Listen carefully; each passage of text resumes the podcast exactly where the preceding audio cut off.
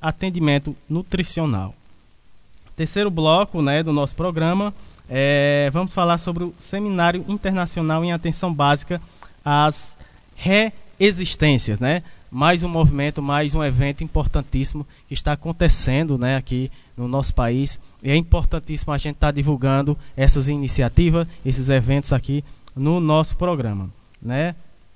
Vamos falar. É, quem vai falar mais sobre esse evento, sobre esse seminário, é a Lohane Solano, né? Ela que vai falar, a enfermeira, ela é enfermeira e lá de Mossoró, coordenadora, né? Também é, do IEP, né? Do HMAC, HMAC. Ela vai falar, ela vai já já já no nosso programa ela vai vai dar detalhes, né? Aqui sobre Seminário Internacional em Atenção Básica e as Resistências. Já já a gente vai ter a fala da Lohane Solano.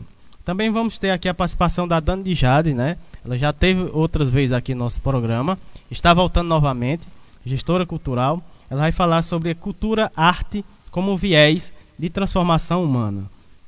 E é, fechando né, aqui a, a, nossa prosa de hoje, né, que a gente vai ter hoje, é, vamos ter a participação aí da psicóloga e poetisa Camila Melo, né? Esses são os assuntos que a gente vai tratar hoje no nosso programa. Temos mais o que? Vamos falar aqui dos nossos parceiros, né? Sem as nossas parcerias, é, esse programa né, não se expandiria, se expandiria mais, né? Então, é, com a ajuda dos nossos parceiros, a gente está chegando né, cada vez mais rompendo fronteira e esse é o objetivo do nosso programa e, e, e levando essas informações, né, trazendo essa galera aí que somando com a gente para a gente cada vez mais é, ir rompendo essas barreiras, né, trabalhando junto aí para é, vencer essas, esses obstáculos aí e seguir em frente, né? Então vamos falar aqui também é, da rádio Paulo Freire, né, da Universidade Federal aí de Pernambuco, né, ela que nos cedeu aí é, vocês ouvintes, né, que estão sempre curtindo aí é, a programação aí da rádio literária, vocês já devem ter, né, é, ouvido aí as vinhetas do seu Manel, né, é muito muito bacana essas vinhetas, né,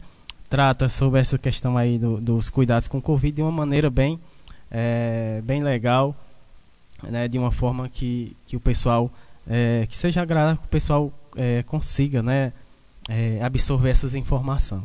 Né? Então a gente agradece aí né, a Rádio Paulo Freire, lá do, do, da Universidade, Universidade Federal do Pernambuco. Um abração a toda essa galera né, que faz essa, essa rádio. Né? Uh, também falar da Rede Humaniza SUS, né? Também é, agradecendo essa parceria na pessoa da Patrícia Silva, né? Também do movimento SUS nas, nas ruas, com a Simone Leite, um abração para a Simone que está nos ouvindo, também a Patrícia, né? É, também mandar um alô, né? É, o pessoal lá da comunidade do Congos, Baixio das Palmeiras, né? É, um abração para toda essa galera. Daqui a pouco a gente vai estender aí os nossos abraços para uh, os demais ouvintes, né, as comunidades todas ligadas aqui no nosso programa nesse momento. Então, estamos só começando o nosso programa de hoje, né? Fique com a gente. É, já já a gente volta já com as falas do pessoal, com a participação. Então é só um minutinho. É, a gente volta já já.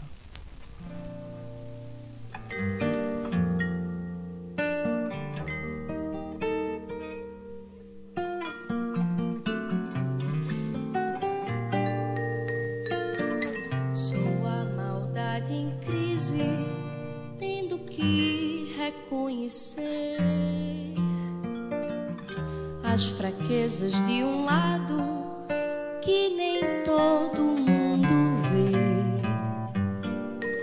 Fiz em mim uma faxina e encontrei no meu umbigo o meu próprio inimigo que adoece na rotina.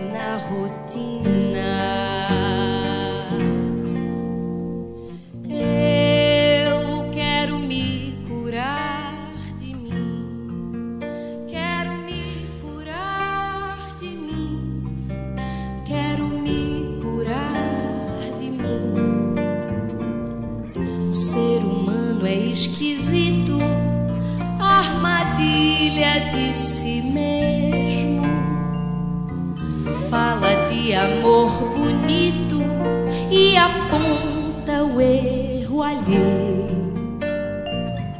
Vinha ao mundo em um só corpo, esse de um metro e sessenta.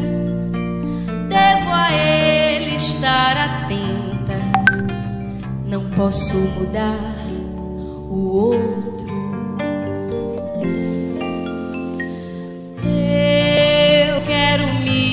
Curar de mim, quero me curar de mim, quero me curar de mim.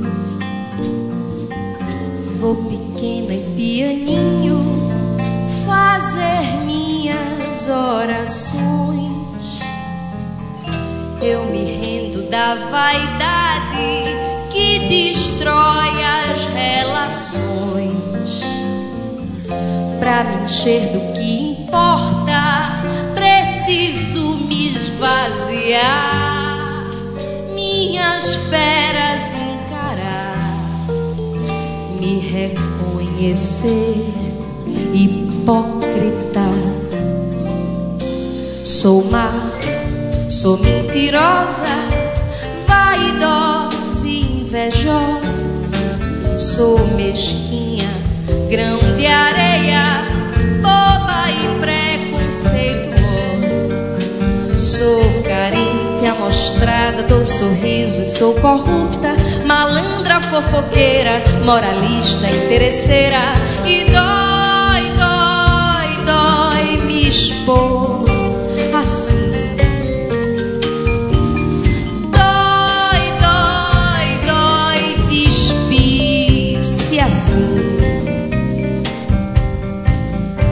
Mas se eu não tiver coragem para enfrentar os meus defeitos, de que forma, de que jeito eu vou me curar de mim? Se é que essa cura há de existir. Não sei, só sei que a busco em mim. Só sei que a busco me curar de mim, me curar de mim, me curar de mim, me curar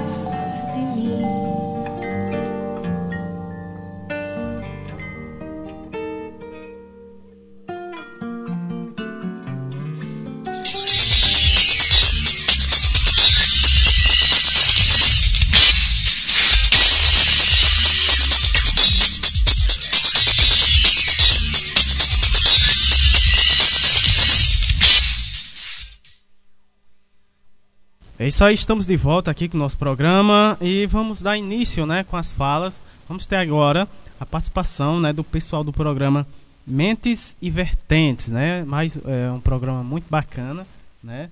É, e a gente vai falar, né? Primeiramente a gente vai falar com a assistente social do CAPS Blumenau Santa Catarina, é, a Alessandra Maria de Souza. Ela vai falar um pouco sobre a questão do programa, né? Como é que funciona esse programa lá é, na rádio deles, né? Lá em Santa Catarina. Então seja muito bem-vindo aqui, é o, o nosso programa é, Minuto Mais Saúde, né? É um prazer receber você, é um prazer receber vocês, né? Aqui é, no nosso programa, né? É, trazendo, né? Essa troca, essa troca de experiências, né? Muito bacana.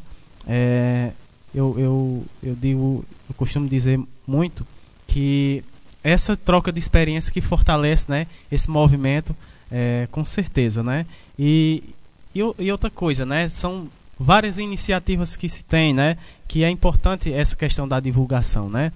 É, é, que, que são várias iniciativas que, é, que traz essas informações, né? Muito importante para os nossos ouvintes, né? Então vamos ouvir aqui a fala da Alessandra. Muito boa tarde. Então, oi Samuel, né? Como tu falou aqui, Alessandra, né? Eu sou assistente social, eu trabalho aqui no CAPS 2 de Blumenau. e faço parte do projeto do programa de rádio Mentes e Vertentes, né, que é, funciona aqui na Rádio Comunitária Fortaleza. Fortaleza é um bairro aqui de Blumenau, né, e essa rádio comunitária abrange a territorialidade desse bairro, né. Então é um prazer estar aqui falar um pouquinho desse projeto, né, que a gente construiu com tanto carinho. Né. Nós temos esse projeto desde 2008, né, ele funcionando na rádio comunitária. Mas antes, né, antes disso, nós iniciamos a discussão dentro do CAPS, uh, simulando uma rádio. Né? Nós conversávamos uh, em grupo e gravava numa fita cassete e ali a gente simulava como se estivesse numa rádio. Na época, eu até procurei né, algumas rádios comerciais para que a gente pudesse uh, ter algum espaço né, de desenvolver o programa de fato, mas a gente não conseguiu. Então, a rádio comunitária foi uma da, das instituições que abriu a porta né, para o Mentes e Vertentes. O Mentes e Vertentes ele é um nome escolhido por um participante do grupo, né, e tem tudo a ver com a dinâmica e a forma como o grupo funciona. Né, ele é ao vivo, todas as segundas-feiras, das duas às três da tarde. É um programa muito interessante, onde temos dois profissionais, duas profissionais que são facilitadoras. Né?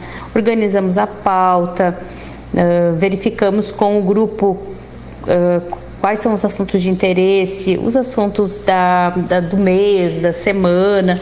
Organizamos a pauta e trazemos convidados e o assunto para ser discutido nesse, né, naquele programa. Então, cada programa é bem diferente, bem dinâmico, não fica centralizado na questão da saúde mental, né, uma vez que às vezes pode dar a entender que ele fica mais na discussão da saúde mental, mas não é. Né? Eu falo isso porque os, os participantes do programa, os apresentadores que fazem parte do programa, são usuários dos serviços de saúde mental. E, mas, enfim, isso nós, nós, não ficamos com o tema da saúde mental como né, um, tema fixo. Muito pelo contrário, né? são temas atuais, temas de discussão uh, da comunidade, da sociedade, até do Brasil, né? na época das eleições, conversando sobre isso, né? sobre racismo, sobre os direitos da mulher, sobre violência, né? artistas também, vários artistas passaram pelo programa, então tem bem diversificado. O que mais é importante também destacar é o lugar né, social que as pessoas vão, ocupam no programa. Porque no programa não é o usuário do CAPS ou aquela pessoa que participa de grupos do CAPS. Não, lá é o apresentador, é aquela pessoa que está lá, que tem um outro lugar social onde a sua fala sobre diversos assuntos ela é ouvida, né? ela tem vez. E isso, dentro até da própria sociedade, dá um outro lugar também. Né? Porque você não vai ocupar só o espaço do paciente ou do usuário do serviço, mas ocupa o lugar de alguém que pode falar no microfone, que tem o desafio muitas vezes que muitos de nós profissionais não aceitamos, que é de falar a, ao vivo numa rádio, que é uma coisa muito difícil às vezes para nós profissionais. E as pessoas, essas pessoas que participam do programa, nossos apresentadores, eles estão ali justamente eh, tendo muito mais facilidade de lidar com essas situações do que muitos de nós. Então, é um programa bem desafiador e muito gratificante de fazer também. E interessante, assim, eh, até Samuel poder comentar contigo, porque nós temos vários uh, entrevistadores, pessoas que a gente chamou, e comentaram que a qualidade das perguntas, que a qualidade do debate, ela supera até de empresas de comunicação bem conhecidas e tem índice de audiência muito superior. Então é importante até colocar isso porque da seriedade também que é o programa. Uhum. Então, quando você vai falar sobre, eh, por exemplo, racismo, né, o quanto que essa, esse debate ele é importante para quem ouve, mas também ele é importante para o grupo. Ou vai falar sobre violência da mulher, vários outros assuntos, sobre mobilidade pública. Né, são assuntos que diz respeito a toda a comunidade e o quanto que essa informação é importante para quem escuta na rádio, mas também importante para a discussão e fortalecimento do grupo sobre aquele determinado tema. Então, só para te colocar assim, né, que bem importante. Eu sou apaixonada, poderia ficar falando horas sobre as experiências do programa, mas vou deixar um pouquinho uh, para a Marina e o Jackson poder falar um pouquinho também sobre como que funciona o programa e dividir um pouquinho a fala com eles, tá? Muito obrigado pelo convite e a gente fica à disposição para outros momentos. Eu queria então pedir uma música que é Morada de Sonho do músico blumenauense Léo Vieira. O Léo é o grande parceiro da gente aqui da saúde mental. É, seguido a gente convida ele, ele vem de forma bem carinhosa fazer apresentação pra gente em todos os nossos eventos, né? Um parceiraço assim. E deixo aí também pro pessoal da região conhecer, né, um pouco da música aqui do sul, tá? Um abraço. Deixo com vocês o Léo Vieira.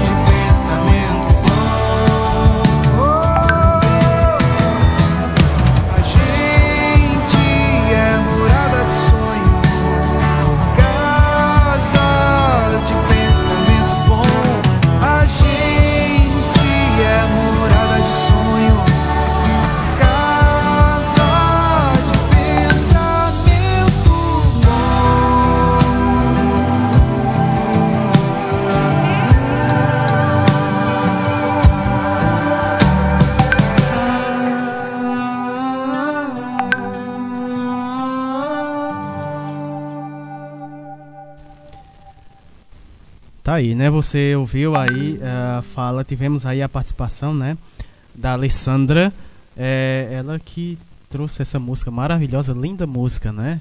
Linda música aqui, é, a pedido dela, muito maravilhosa essa música. O, pois é, Alessandra, a Alessandra falou aí da questão da aceitação, né? Do, do, do, do público em relação a esse programa. Então, é, pois é, a questão da aceitação, né?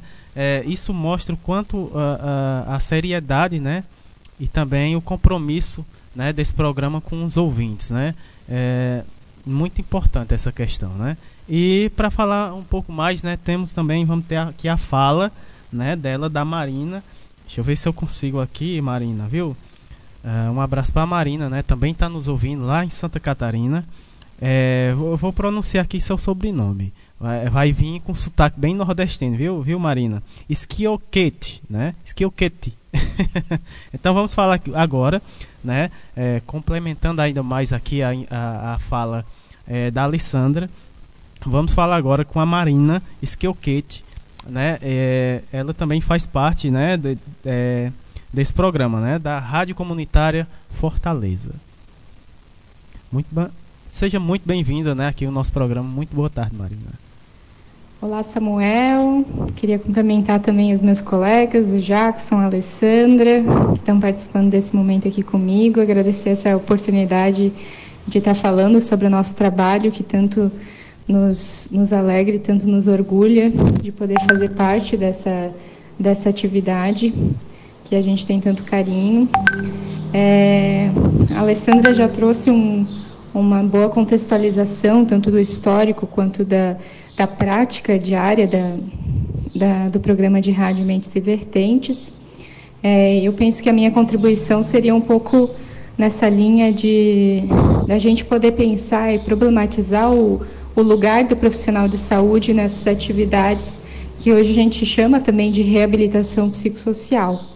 É, então, hoje, quem acessa a atividade da rádio comunitária do programa Mentes e Vertentes são pessoas que, no, no, no seu tratamento em saúde mental, é, têm essa possibilidade de estar mais autônomos, né, com uma vivência da cidade diferente, podendo se, se, se deslocar e poder frequentar esses outros espaços para fora do CAPS, para fora dos serviços de saúde, como uma possibilidade de pensar o seu cuidado em saúde mental, ao mesmo tempo que experienciar é, a cidadania, experienci, experienciar essas outras é, possibilidades de, de, vida e de ações.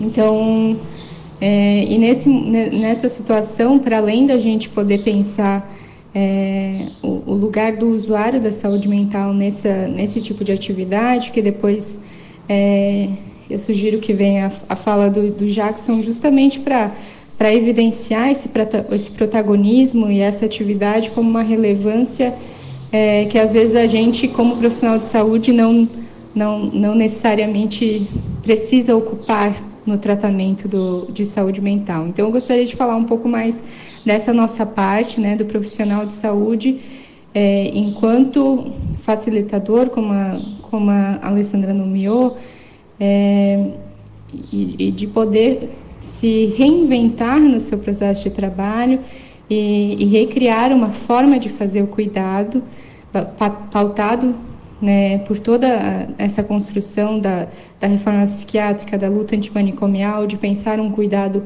humanizado em que a gente se coloque como instrumento desse cuidado de forma de forma a, a a possibilitar que, que justamente esse protagonismo e essa autonomia se manifestem.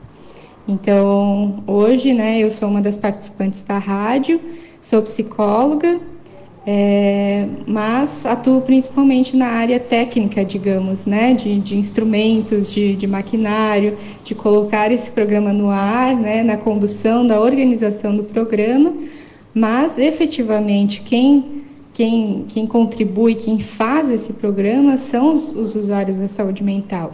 E isso é bastante rico da gente poder é, se distanciar um pouco e se questionar nesse lugar de poder do profissional de saúde, para que outras pessoas tomem a frente disso, né? E que é justamente isso que a gente gostaria em qualquer acompanhamento de saúde mental e de saúde, é que as pessoas sejam protagonistas em todos os sentidos, né? Então, para mim, o programa de Rádio Mentes Vertentes é sempre um aprendizado, assim como a Alessandra já colocou, as possibilidades de poder se aproximar de outras pessoas, é, de conhecer outras experiências, como como entrevistadores, né? Como curiosos nesse nesse processo. é, e ao mesmo tempo se revigorar nessa, nessa nossa formação e nessa nossa posição de profissionais de saúde, é, sempre considerando qual que é o nosso foco, né, e qual é o nosso foco do cuidado, que não é a nossa é, não é só o nosso saber, nosso conhecimento, mas é justamente a criação dessas possibilidades é, de, de, de, protagonismo das pessoas e de ser, sermos instrumentos né, que facilitem é, é, é essa possibilidade do empoderamento. Né? É, e vou deixar agora a fala para o Jackson, né? eu acho que justamente é um pouco nessa linha da gente poder é, colocar para um dos nossos entrevistadores assíduos e e, e, protagonistas nisso poder falar sobre a sua a sua experiência, né? Obrigada realmente pela oportunidade é, e estamos à disposição sempre para fazer essas trocas e interlocuções. Tá aí, né? Tivemos aí a fala da Marina. É, ela passou agora a bola, né, por, para o Jackson, né? Jackson Roger, que é, ele faz também o programa. Ele vai falar um pouquinho também sobre esse programa. Seja muito bem-vindo aqui ao nosso programa, é, Roger Jackson, né? Muito boa tarde. Oi, Samuel. É muito bom estar aqui no programa Mais Saúde. É, eu participo do programa Mentes Invertentes, que é um projeto da Rede de Atenção Psicossocial aqui de Blumenau e acontece na Rádio Comunitária Fortaleza. Então, bom, eu, eu participo já do, do, do programa em torno de 10 anos, né? E vejo o resultado, né? Do, do, do, da, da, da, influência que faz o programa é, na saúde mental aqui do, do, dos colegas minha em particular e dos, dos colegas que participam da, do programa. Então, é, eu sou o Jackson, né? É, eu sou é, associado a Enlouquecer, aqui de Blumenau, né? E também uh, me tratei no CAPS, né? antes de a, a, a frequentar a Enlouquecer, eu então faz algum tempo que eu estou nessa nessa é, nessa área, né? Da, é, uma, é, uma, é uma forma de comunicação até isso, né? Então e, e de empoderamento da gente também, enquanto é, é, enquanto paciente do CAPS ou, ou do usuário da Enlouquecer, né? Que é, eu, eu, faço parte da diretoria também, eu sou sec, é, é, secretário da Enlouquecer. Então, então é isso, o, o programa ele traz pra gente muito autoestima, né? Mexe muito com o empoderamento do, da gente, né? E o programa é, é, acontece na Rádio Comunitária Fortaleza, né? Como eu tinha dito. E ele é, é ele é, é, é, é acontece a todas as segundas, né? das 14 às 15 horas. E é um, é um, e, e é um espaço. Né, a gente já entrevistou muita gente de diversos, diversos setores da, da, da sociedade, sabe? E isso dá uma autoestima para gente, né? Para a gente continuar em frente e, e conhecer muita gente também, conhecer mais, cada vez mais pessoas, né, de diferentes áreas, né, da sociedade. Enfim, o programa acontece em cima desse roteiro, né? É, é muito bom fazer o programa Mentes Divertentes, é, é muito gratificante. Obrigado, Samuel. Um abraço. Abraço, Jackson. Um abraço, né, grande para toda essa turma que faz esse programa, que tem essa programação aí, né, na rádio comunitária é, Fortaleza, lá na cidade de Blumenau, né, Santa Catarina. Então é importantíssimo é, é, ouvir nesses depoimentos, essas falas que mostra, né, é, outras iniciativas além da nossa, né? É, é mostra que a gente está indo no caminho certo, estamos nos encontrando e, e, e, nesse caminho a gente encontra com outras iniciativas, né? E vai divulgando, eles divulgam a gente lá e, e assim a gente cresce em rede, né? Eu acho, é, é, eu acho muito bacana essa questão aí dessa troca, né? É, de experiências, troca de vivências, né? Muito bacana. Eu fico muito feliz, né? Em receber aí esse depoimento, essas falas, né? Dessas três pessoas aí que fazem é, esse programa maravilhoso, né? Lá em Blumenau, Santa Catarina, né? O programa Mentes e Vertentes, né? A Alessandra falou, né? Que tem muito mais, né? Para falar sobre o programa, então está convidada, né? A vir falar mais é, quando puder aqui. É, o nosso programa está à disposição. Quiser falar mais, né? Sobre o, o, o programa Mentes e Vertentes, serão será, né, serão muito bem-vindos aqui é, na nossa, no nosso programa, né, na nossa rádio, né? Então fica um abraço, né, para essa turma aí, é, a Alessandra, a Marina, o Jackson, né, toda essa galera e toda a, a, turma, né, que faz aí esse programa Mentes e Vertentes, né, que a gente sabe o quanto é difícil, né, você, é, não é, Érica? Érica que o diga, né, Érica?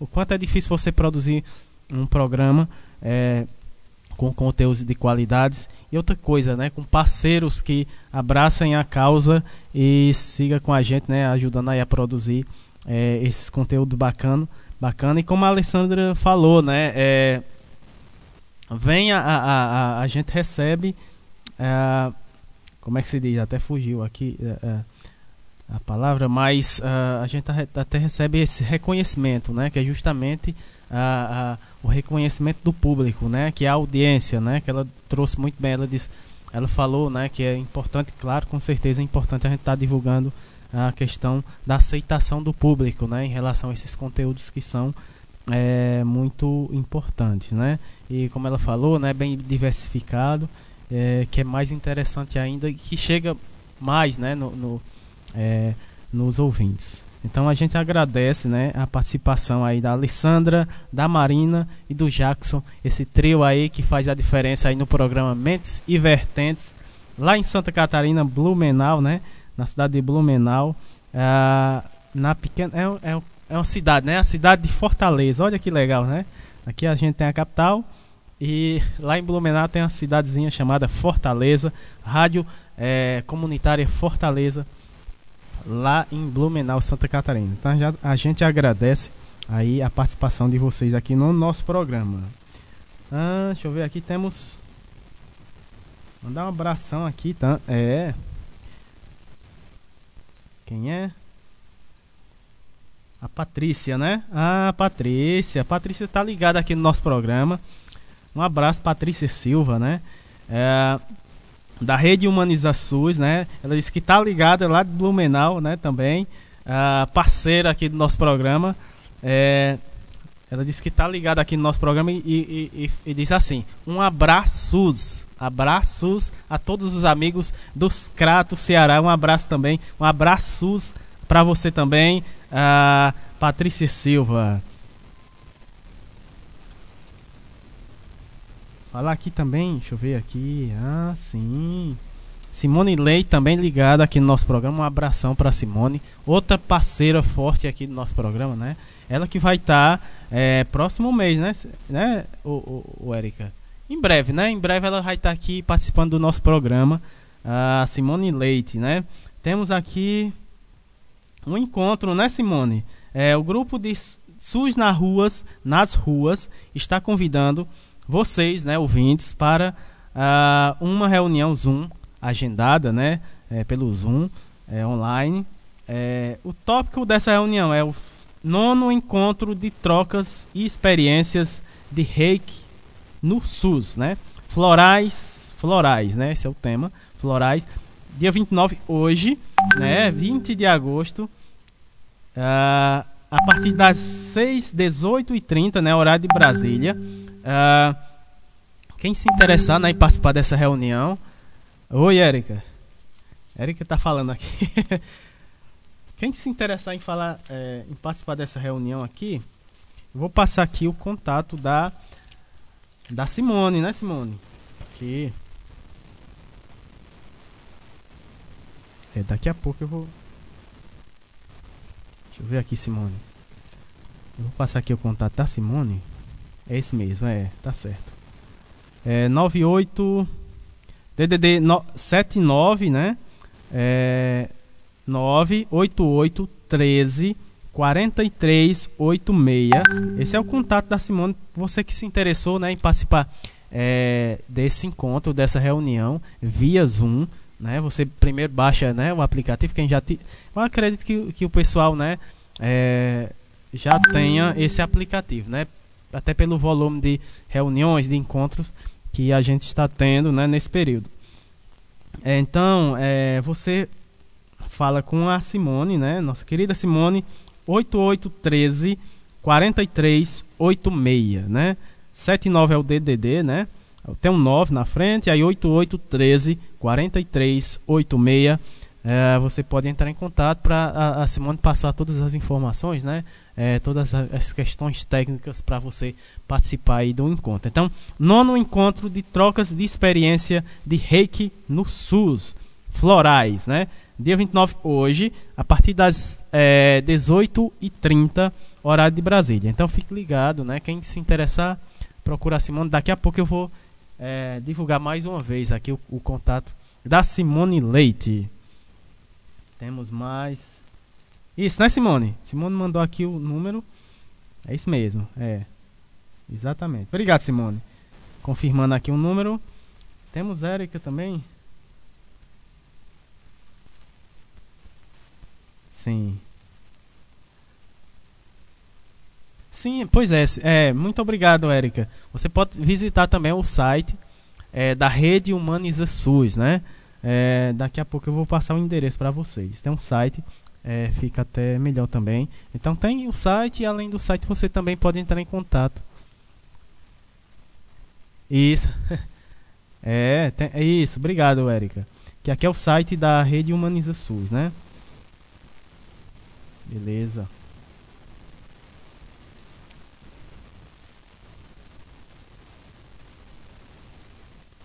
Sim, Alice. Ah. Sim, obrigado, obrigado a, a Patrícia Silva, né? A, a, Alessandra e o pessoal do Mentes e Vertentes agradece as suas palavras.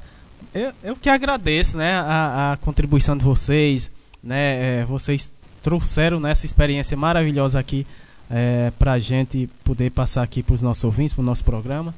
Né? É, a gente é que agradece aí a participação de vocês aqui no nosso programa.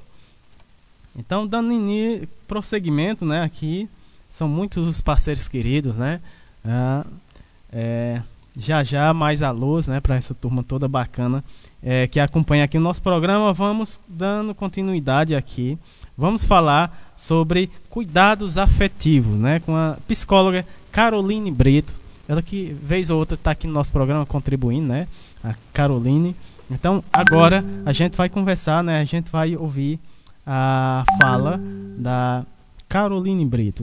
Seja muito bem-vinda mais uma vez aqui no nosso programa. Muito boa tarde. Olá, me chamo Caroline Brito, sou psicóloga aqui da região do Cariri e hoje eu fui convidada para falar um pouco sobre a importância dos cuidados afetivos. Bom, primeiro quero dizer a vocês o que é, né? O que são os cuidados afetivos. Bom, os cuidados afetivos eles estão relacionados ao nosso mundo emocional, né? Se trata da atenção e da assistência que a gente dá aos nossos sentimentos. O valor que a gente dá aos nossos sentimentos. E não só os sentimentos, mas pensamentos, e o nosso comportamento diante das várias situações que acontecem na vida, né? E aí eles exigem uma disposição por parte de quem oferece e de quem dá. São eles sentimentos de carinho, onde pode ser expressado por um simples gesto, né? Existe também um sentimento de empatia, A empatia é a capacidade de se colocar no lugar do outro, né? E esse movimento de se colocar no lugar do outro aumenta a nossa compreensão e a nossa percepção das coisas. É, o sentimento de respeito, que faz com que a gente considere o outro e saiba o limite dele e o nosso, né? A gratidão, onde se pode reconhecer o que os outros fazem e o que nós fazemos. E um outro sentimento é a paciência quer ter a capacidade de lidar com situações difíceis, onde a gente perde a calma né, e o controle. É importante que todos esses sentimentos é, a gente trabalhe primeiramente é, ligados a nós, ou seja, é, fazer o exercício de nos respeitar, agradecer tudo aquilo que a gente faz, né? É, exercer a paciência com nós mesmos, é, nos dar carinho, né? Então, assim, é necessário que a gente faça tudo isso com nós, para que depois a gente ofereça ao outro, né? Eles, todos esses sentimentos, né? Eles são considerados importantes quando a gente se fala de cuidado afetivo. Porque a ideia do cuidado afetivo é justamente isso, validar o nosso mundo emocional, dar valor a todos esses sentimentos e emoções que a gente sente, né? E aí, a gente fazendo esse movimento, a gente é capaz de aprender com eles e aprender a lidar com as diversas situações que a gente enfrenta. Né? No início da nossa vida, né, quando nascemos, nós recebemos todos esses sentimentos dos nossos pais, responsáveis, cuidadores, né? E que esses sentimentos se tornam essenciais para a nossa sobrevivência ao decorrer da vida, né? E aí, durante a gente vai crescendo, conforme a gente vai crescendo, né? Nós vamos aprendendo é, com eles, com esses sentimentos. Nós vamos entendendo o que são eles. É, nós vamos sentindo e tentando descobrir o que são eles, né? E como a gente se comporta diante dos outros e de nós mesmos, né? Ou seja, a gente acaba se tornando administradores desses sentimentos. Porque sabe aquele ditado de quando a gente não tá bem, a gente não ajuda ninguém? Pronto. É exatamente isso que acontece quando a gente não dá uma atenção aos nossos sentimentos, né? E eles estão ligados não só à nossa saúde mental, né? Mas eles estão ligados também à nossa saúde física e social. Na nossa saúde mental, ele se liga ao nosso emocional, né? É, que quando a gente dá valor, ele nos fornece a segurança uma compreensão e um apoio para que a gente lide com o mundo, né? É, diante da saúde física, é importante validar eles quando estamos em uma doença, que há doenças que pioram quando eles não são, quando eles são acompanhados por um estado emocional negativo, né? E aí afeta muito na nossa melhora. E o social, porque é a base para saber como devemos tratar e conviver com o outro. Com isso, né, é extremamente importante que nós, como sujeitos, devemos dar atenção a todas essas emoções, né? E colocá-las em questão quando sentimos. É importante que a gente seja bem explícito quando se trata delas, né? Que a gente seja verdadeiro, que a gente é, coloque para fora e busque entender o que são todos esses sentimentos e para quem ou para o que eles estão direcionados. Eles estão direcionados a mim, eles estão direcionados à minha família, eles estão direcionados a meus amigos, é, estão direcionados ao meu trabalho, né? Então, assim, a gente tem que fazer esse movimento. E aí, trabalhar com eles no momento presente em que a gente sente, né? Ajuda no nosso aprendizado e no, na, no nosso desenvolvimento do nosso autoconhecimento, né?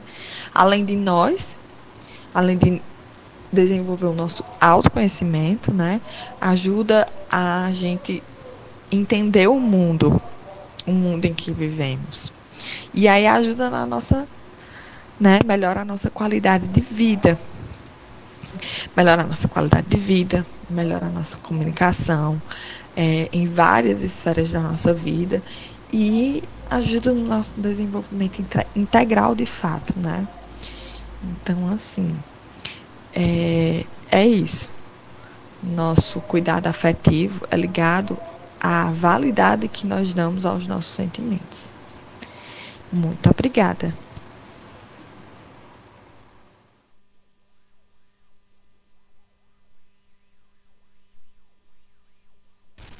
Tá aí, né? Tivemos aí a fala da Caroline Brito, ela, da psicóloga Caroline Brito, ela falou aí sobre os cuidados afetivos, o quanto é importante, né? Essa questão dos cuidados afetivos, principalmente para a saúde mental, nossa saúde mental, né? Então, esses são os cuidados, né, que a Caroline falou, que a gente se deve ter, né, para cuidar da nossa saúde mental, né? Só corrigindo aqui, né, a, a Erika corrigiu, eu falei anteriormente, né, uh, da eu falei que era cidade de Fortaleza, uma pequena cidade, mas na verdade é um bairro, né? Lá em Blumenau chamado Fortaleza. Muito obrigado, Érica, por ter me corrigido aqui, né? É, é onde fica a pequena é, a rádio comunitária Fortaleza, né? E pois é, é, a gente vai dar um intervalo, né? Vai dar uma pausa aqui, uma música, uma música para pra gente relaxar, né? Daqui a pouco a gente volta é, com o segundo bloco, né? Saúde e bem-estar. Fique com a gente, já já a gente volta.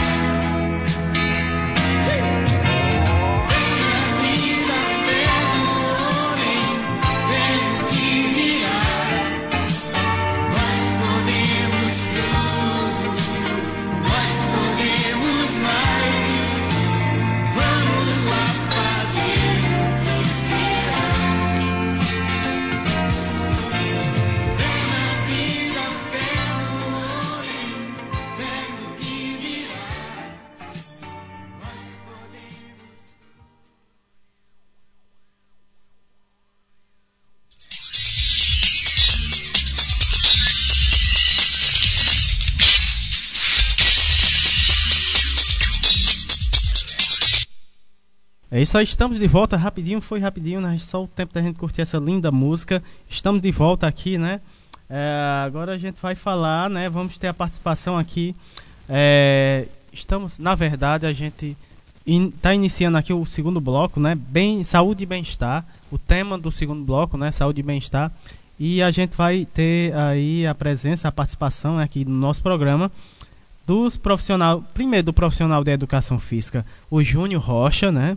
É, aproveitar e deixar aqui os meus agradecimentos por sua participação e o psiquiatra Dr. Bruno Eduardo, né? Rocha Alencar. Eles vão, os dois vão falar sobre os benefícios do exercício físico para a saúde mental. Né? É, seja muito bem-vindo aqui, né? Primeiramente, o Júnior Rocha, o, educa o profissional de educação física Seja muito bem-vindo aqui ao nosso programa. Boa tarde, Samuel, e boa tarde a todos os ouvintes. Meu nome é Júnior, né? Júnior Rocha. Sou profissional da educação física. E eu gostaria de começar a minha fala agradecendo o convite e dizendo que fiquei bastante feliz com, com o pessoal né, daqui da rádio é, literária Carrapato. A gente que agradece, Júnior. Essa participação no programa Minuto Mais Saúde. Aproveito também e parabenizo o programa e, o, e o, a rádio por esse papel importante da nossa sociedade, né? De, de espalhar notícias é, boas, né? E informações para que possa ajudar a saúde da nossa população, né? Então, fica aqui meu, o meu agradecimento e também os meus parabéns. Mas enfim, eu fui convidado para falar um pouco sobre os benefícios do exercício físico para a saúde mental. E assim, eu particularmente gosto bastante desse tema, porque é, muita gente acha que o exercício físico ele é benéfico apenas para o físico, né? que tem a função apenas estética. Né? Mas, na verdade, o objetivo principal, ao meu ver, é, do exercício é a saúde. Saúde física também, lógico, mas também a saúde mental né? que é justamente o tema em questão que, que a gente vai, vai trabalhar nessa tarde de hoje, né? vai falar um pouco sobre nessa tarde de hoje. E assim, eu também achei muito pertinente esse tema para os dias de hoje. Por quê? Porque estamos vivendo em tempos de pandemia. E durante essa pandemia, é, houve uma, uma, crescente nos números de, de pessoas com ansiedade e depressão, que é, o doutor Bruno, Bruno Eduardo pode até falar um pouco melhor sobre, né? Mas, assim, se sabe que houve esse, essa crescente nesses números, né? De, de, pessoas com ansiedade, depressão, e que tiveram, né, a saúde mental afetada, né? Por causa da... por causa de preocupação, estresse, é, tristeza pelo fato de estar em isolamento, né? Então, assim, aí o exercício físico acaba entrando em cena, né? Como assim entrando em cena? Porque o exercício ele, ele reduz níveis de estresse, né? ele ajuda no combate da ansiedade e ele é um grande aliado ao tratamento da, da depressão. Né? Então, assim, alguns alunos meus, né? É, eles comentam assim: é, Júnior, é, no dia que eu faço exercício é o dia que eu durmo bem. Né? Durmo melhor, acordo disposto, bem-humorado. Né? E geralmente quem faz esse tipo de comentário são os alunos que, que, que passam por esse problema né? de, de depressão ou ansiedade. Né? E a grande maioria dessas pessoas que, que tem esse diagnóstico, eles foram recomendados pelo médico, né? o médico psiquiatra no, no, no caso. Né? A, no caso, a praticar o exercício físico, né? E assim, é, vamos imaginar o contrário, uma pessoa que não dorme bem, né? Ela acorda cansada, acorda estressada, acorda mal-humorada, o dia acaba não rendendo, né? Não sendo satisfatório. Mas com o exercício, né? Com a prática do exercício físico, é, acaba ajudando a combater esses sintomas, né? Alguns, alguns alunos até comentam assim, né? Que o médico, é, o médico diminuiu as doses depois que, que depois que começou a praticar o exercício, ou, ou Ou alguns até mesmo chega, chegam a, a comentar que, que pararam a medicação, né? Agora, é lógico que cada caso tem seu caso, né? Além de tudo, tem que ser é, feito pela orientação e a recomendação do médico, que no caso um médico é, psiquiatra, né? Mas assim, mas e por que que isso acontece? Por que que o exercício tem esses benefícios, né? Por que que ajuda tanto assim na saúde mental, né? Porque na verdade, quando a gente pratica o exercício, é, o nosso corpo ele, ele, libera, né? Ele produz e libera hormônios é, que alguns deles são os hormônios da felicidade, né? Como o, o a serotonina, né? Que dá uma sensação de prazer e de bem-estar, né? E outro também é a endorfina, né? Que ela ajuda, ajuda muito na, na, na diminuição de dores e no, é, no aumento da, da disposição, né? Do ânimo, né? Então são esses os, os, os, o porquê, na verdade, né? Que o exercício ele, ele ajuda a, a, a esse tipo de, desses tipos de problema, né? Então ele e ajude também porque ele, ele é bastante importante para é, é, prevenir né, e também combater é, a ansiedade e depressão, como por exemplo, né? Só que, lógico, junto com, a, com a, o acompanhamento médico, né? Aí tem muita gente que já acaba me perguntando assim, Júnior, qual o melhor exercício para a gente fazer, né? Qual é o melhor exercício a ser indicado? Aí geralmente eu respondo assim que o melhor exercício é aquele que você se sente bem fazendo, né? Que você faz com gosto, né? Que você não vai faltar por qualquer motivo, né? Que você é, é não vai ter chance de, de deixar, de abandonar. Né? Porque por mais que o exercício libere esses hormônios de, de prazer, de bem-estar, a, a, gente sabe que acontece muito. É, quem nunca passou por isso, né? De começar um exercício e e parar ou faltar muito, abandonar, né?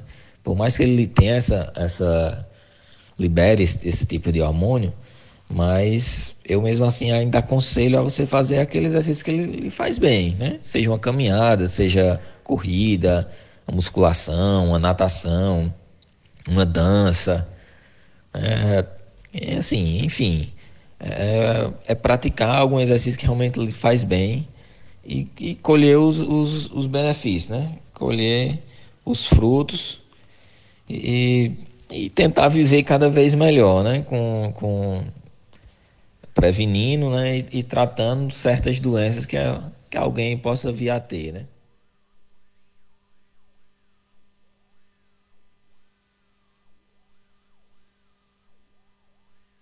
Tá aí, né? Tivemos aí a fala do é, profissional de educação física, uh, o Júnior Rocha, né? Vamos passar agora para o doutor Bruno Eduardo. Olá pessoal, boa tarde. Boa tarde, Samuel. Eu sou o doutor Bruno Eduardo, sou médico psiquiatra e estou participando aqui desse Minuto Mais Saúde pela Rádio Literária Carrapato, né? E vim conversar um pouco hoje sobre o tema né, é, atividade física e saúde mental. Né? A gente é, escuta muitas vezes falarem não é, que a atividade física faz bem para a mente e realmente a atividade física ela é fundamental para o funcionamento do nosso organismo físico e psíquico. Né?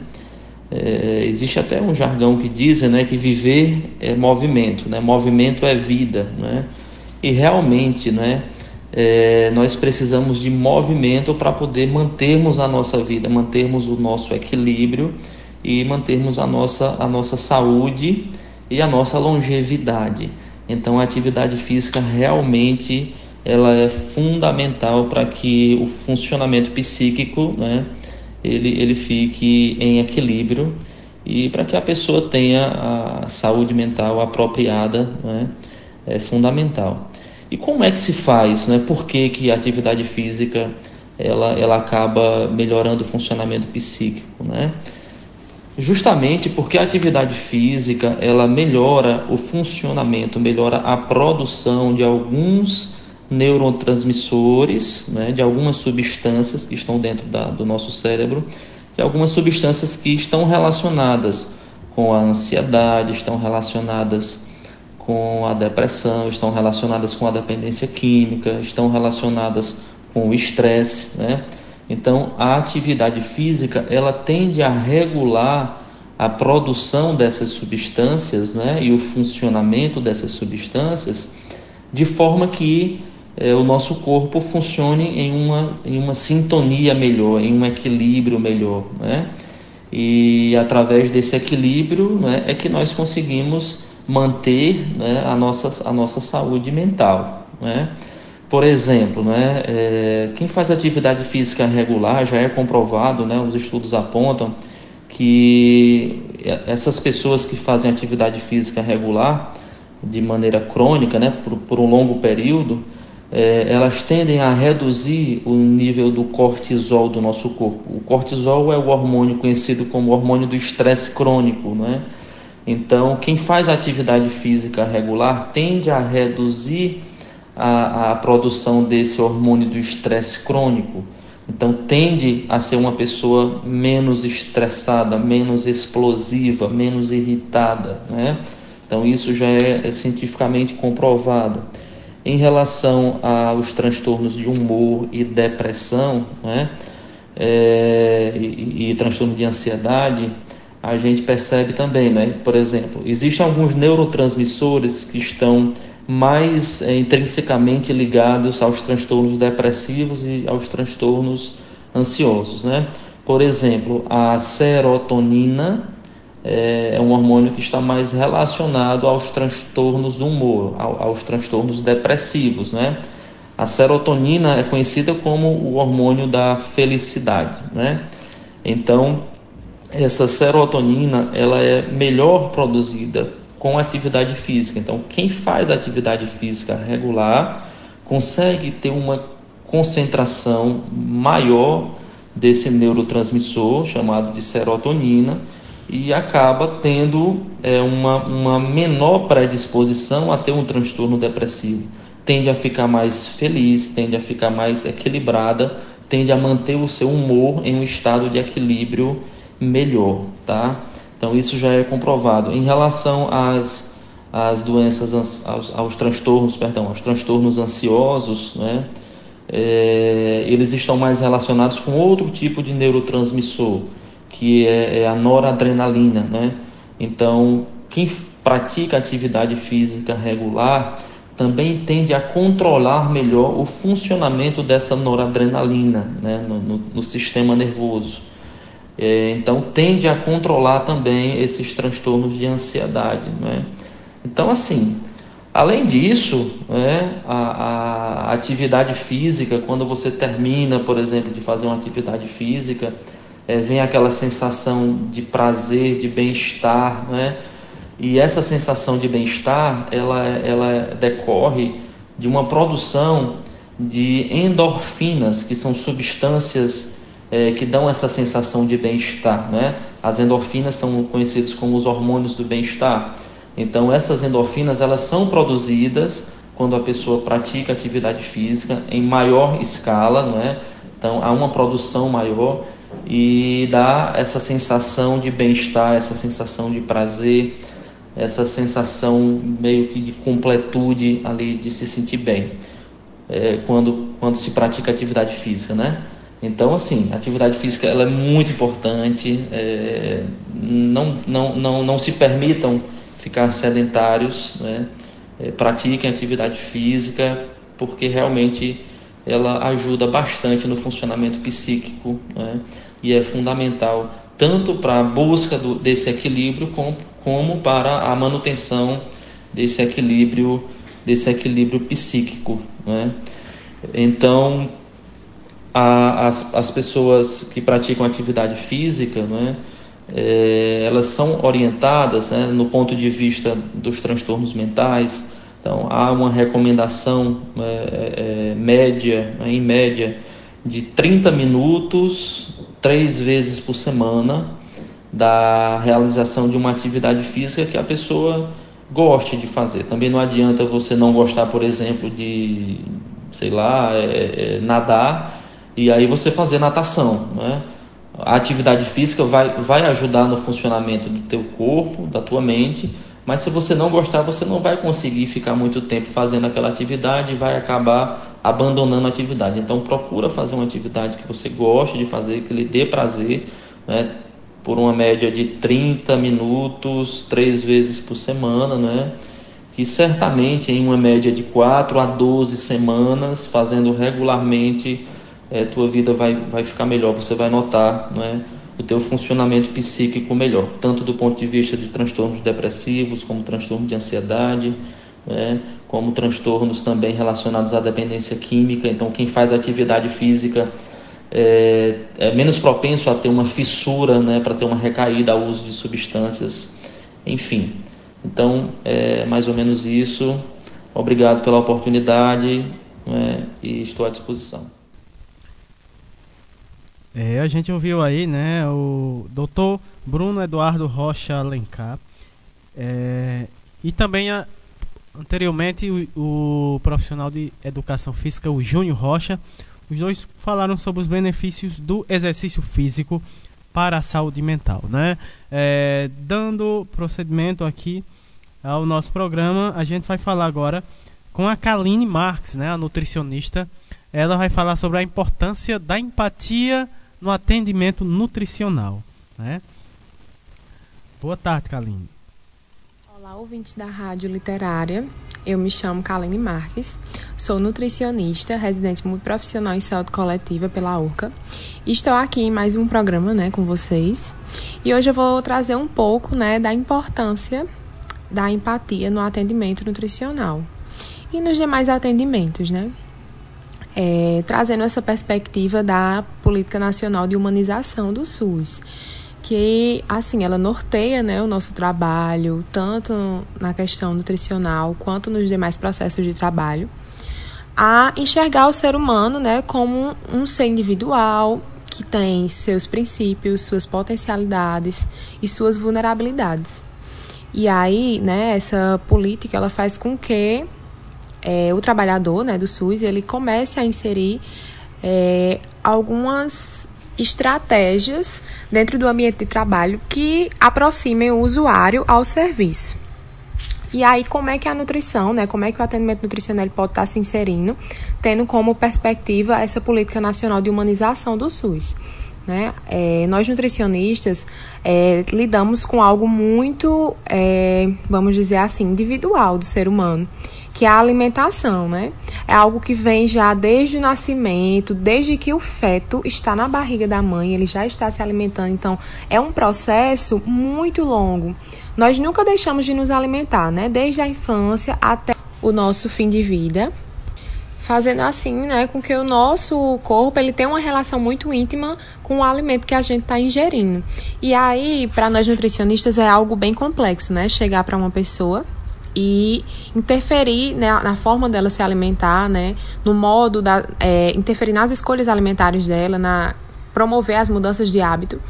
E aí, para que todo esse processo aconteça, né, existem algumas estratégias que a gente utiliza que são pautadas nessa política nacional de humanização que assim, a primeira, primordial delas, né, quando o usuário ele procura um profissional nutricionista, a primeira coisa que nós devemos fazer é acolher aquela pessoa, né? Entender quais são suas dores, quais são os seus desafios, né? Quais são as suas metas, o que é que ele está procurando ali naquela consulta nutricional, né? Tem muitos pacientes que eles vão ao consultório, eles vão ao atendimento nutricional com o objetivo apenas de conversar, com o profissional, né? Desabafar. Porque querendo ou não, o nutricionista, ele acaba sendo um terapeuta nutricional em alguns momentos. É, lidando né, com essas situações da vida do paciente. E aí a gente tem que estar tá sempre ali acolhendo, entendendo o porquê do paciente estar tá ali. Eu acho assim que é primordial para o nutricionista ele conhecer toda a história daquele paciente. É, ao invés de se apegar né, às medidas ao peso, à altura, às dobras. É, eu acho que antes disso, né, e muito, muito mais importante, a gente tem que fazer uma escutativa, né? Escutar aquele paciente, é, entender qual o contexto que ele vive para poder começar as intervenções, né? E saber se realmente ele está ali é, com esse objetivo, né? De, ah, eu preciso é, verificar peso, eu preciso verificar altura. E muitas das vezes a gente, com a anamnese bem feita, consegue é, bons objetivos, né? Bons resultados com os pacientes. E aí, né, para realizar esse acolhimento, nós precisamos de quê? De um ambiente acolhedor. Então, é, muitas das vezes, né, a gente não tem um espaço adequado, só que nada nos impede de montar aquele espaço adequado, né? É, retirar a distância entre o paciente e entre o profissional, porque eu acho assim que todos nós estamos no mesmo patamar, né? Todos nós temos nossas, nossas dificuldades e não é justo que o paciente ele se sinta diminuído dentro do atendimento, principalmente do atendimento nutricional. E aí o nutricionista, ele tem esse papel, né, de estar tá ali incentivando, de conversar e de criar o vínculo. Porque se não houver essa criação de vínculo, né, se não existir um nutricionista aberto ali conversando contigo, é, não, não vai fluir o teu, o teu atendimento, né? Os teus objetivos, eles não vão ser alcançados. E aí, é, o recado de hoje né, era que vocês consigam sempre estar procurando profissionais que proporcionem isso para vocês que escutem né, as demandas de vocês, que entendam como é importante se colocar no lugar do paciente, né? É, todas as vezes que eu vou montar os planos né, alimentares, as metas, os aconselhamentos nutricionais, eu sempre penso, né? Eu comeria isso, né? Quando eu vou é, indicar algo para uma pessoa, né? É, eu, sempre, eu sempre me coloco no lugar dela, né? Eu faria a mesma coisa? eu comeria esse, esse alimento? E aí, é, se eu não consigo fazer isso, eu jamais vou indicar para outra pessoa. Então, assim, eu acho que empatia dentro do serviço, né, tanto no atendimento nutricional como em todos os outros atendimentos, é primordial. E a gente, né, enquanto paciente, tem que estar tá sempre procurando profissionais que nos proporcionem isso, né? Porque querendo ou não, o atendimento que a gente faz, seja no âmbito público ou no âmbito particular, é um investimento que a gente está fazendo na nossa saúde em prol da nossa vida. E aí, né, o recadinho de hoje, né, é bem simples, é, mas para que vocês entendam como é, como é que funciona isso, né, o que é essa empatia, o que é se colocar no lugar do outro, dentro dos espaços, dentro da saúde. E é, espero que vocês tenham gostado, tenham entendido. Gostaria de agradecer mais uma vez né, o convite do pessoal da Unidade Básica de Saúde do Parque Grangeiro 2, da Casa Posto. E agradecer a todos vocês que estão aqui ouvindo. É isso, pessoal. Tenham uma boa tarde e um bom final de semana. Tá aí, né? Você ouviu aí a Kaline Marques, né? Ela falou sobre a importância da empatia no atendimento nutricional. Kaline, a gente que agradece, né? A Kaline que vez ou outra tá aqui no nosso programa já faz parte do nosso programa, né, Kaline? É, a gente que agradece mais uma vez aí a sua participação aqui no nosso programa. Temos alôs, né, o, o? Mandar um alô especial, né, para Jaqueline Abrantes, lá em Natal, no Rio Grande do Norte, não é isso? Também para Cristine, grande Cristine, um abraço, Cristine, é, lá em João Pessoa, na Paraíba. Ah, pois é, muito obrigado pelo carinho, viu, o, o Jaqueline? Muito obrigado a Jaqueline que já participou aqui do nosso programa, também a Cristina, né, também esteve no nosso programa. Então, alô especial, né, para Jaqueline Abrantes lá em Natal, no Rio Grande do Norte e também é, a Cristine é, em João Pessoa, na Paraíba. Um abração aí toda essa turma é, ouvindo aí o nosso programa, na audiência, né? Pra, ah, pra Meire também, né? Tá aí junto com a Jaqueline. Um abraço pra Meire também. Em breve vai estar conosco, né? Também participando aqui do nosso programa. um abração aí. Vamos divulgar aqui também, falar, né? Uh, mais sobre aqui o encontro. Vamos ter aqui um encontro hoje, né? Dia 29. É o nono encontro da, de trocas de experiências de reiki no SUS, né? Florais. É, a partir das 18h30 né, vai começar uh, esse encontro, né? Então, o grupo de SUS nas ruas, né, convida uh, vocês ouvintes a participar, né, desse uh, sexto, sexto não, desculpa, nono encontro de trocas de experiências de reiki no SUS, né?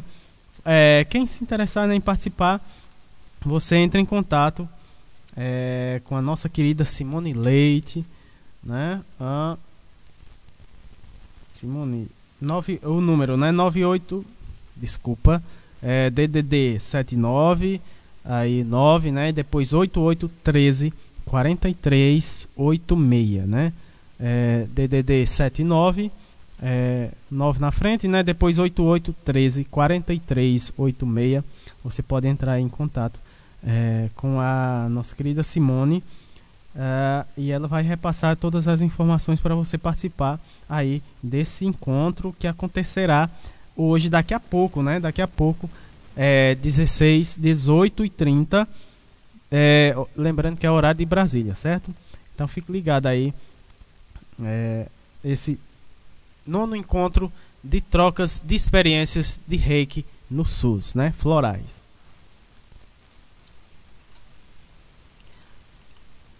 Já já a gente uh, volta com o terceiro bloco, né? Momento reflexão e vida interior. Fique com a gente. Esse é o programa Minuto Mais Saúde.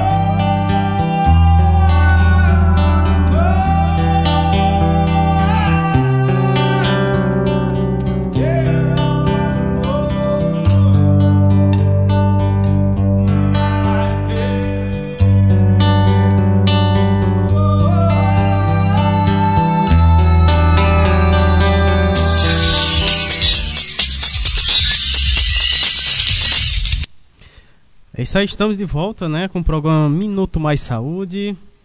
Antes de é, entrar aqui no terceiro bloco, né, momento reflexão e vida interior. Já já a gente vai ter aí a participação da Lohane Solana, ela que vai falar sobre o Seminário Internacional em Atenção Básica e as Reexistências. Antes, a gente, é, vou, vou fazer, divulgar aqui mais, mais um encontro, né? Vamos, dia 26 de setembro, a partir das 16 horas, né, Simone, a gente vai ter é, o encontro ANEPS, que é a né? Articulação Nacional de Movimentos e Práticas de Educação Popular e Saúde, né?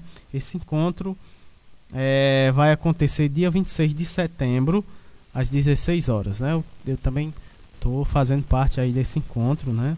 Muito bacana aí esse movimento aí de articulação uh, nacional, né?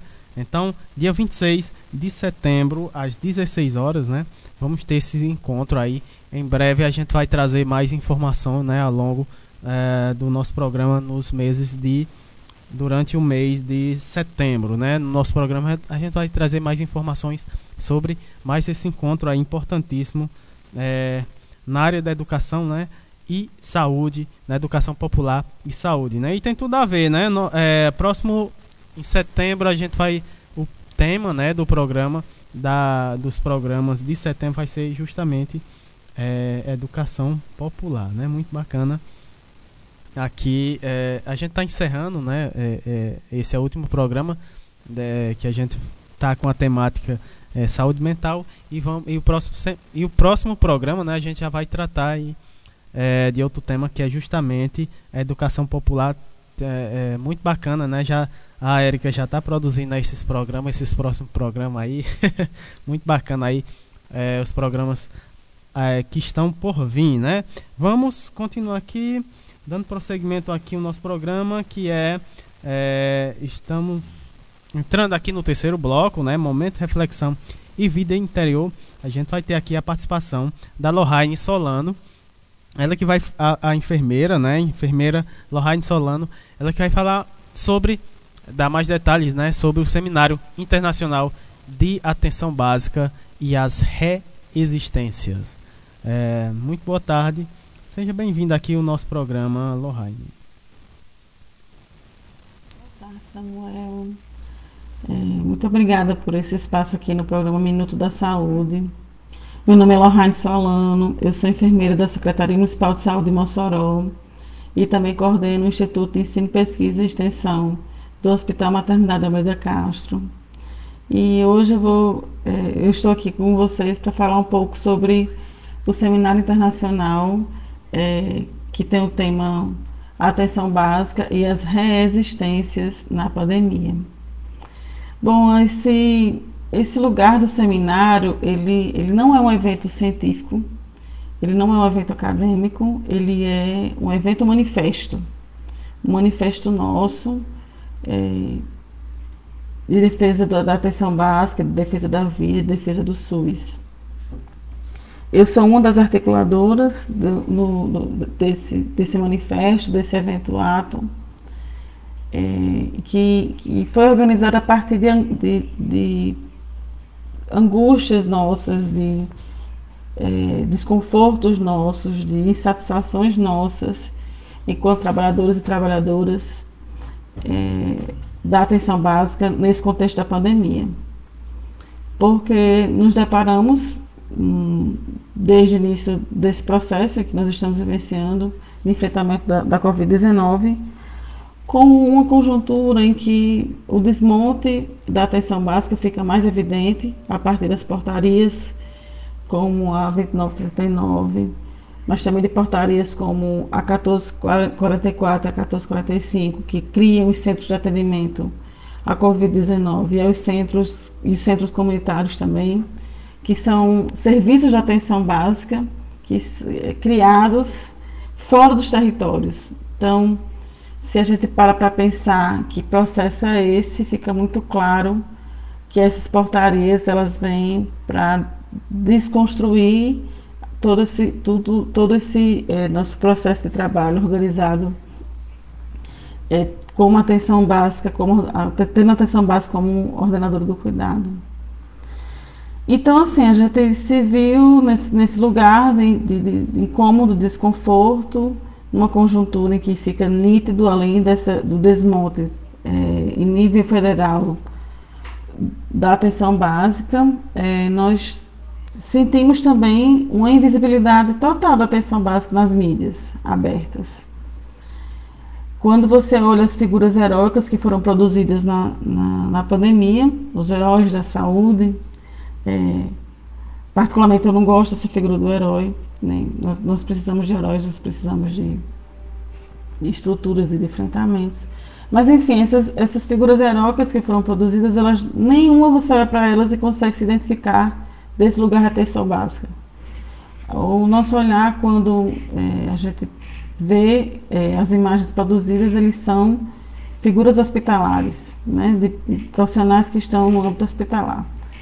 Isso não significa dizer que não é um lugar importante. O, o, os hospitais, as UPAs, né, os cuidados intermediários, a rede especializada são extremamente importantes.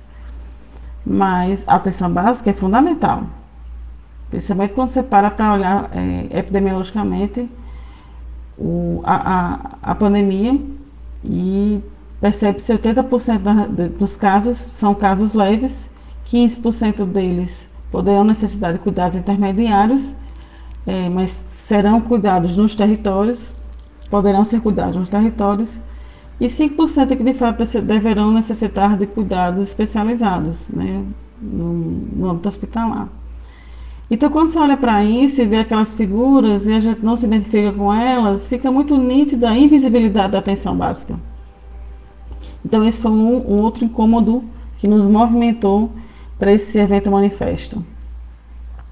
E uma outra coisa muito importante, outro, outro fato muito importante, é, que foi um disparador também desse, desse, desse espaço de auto-organização, que é o seminário, foi a, o fato de que é, a atenção básica não foi considerada linha de frente por nenhuma das três esferas de governo.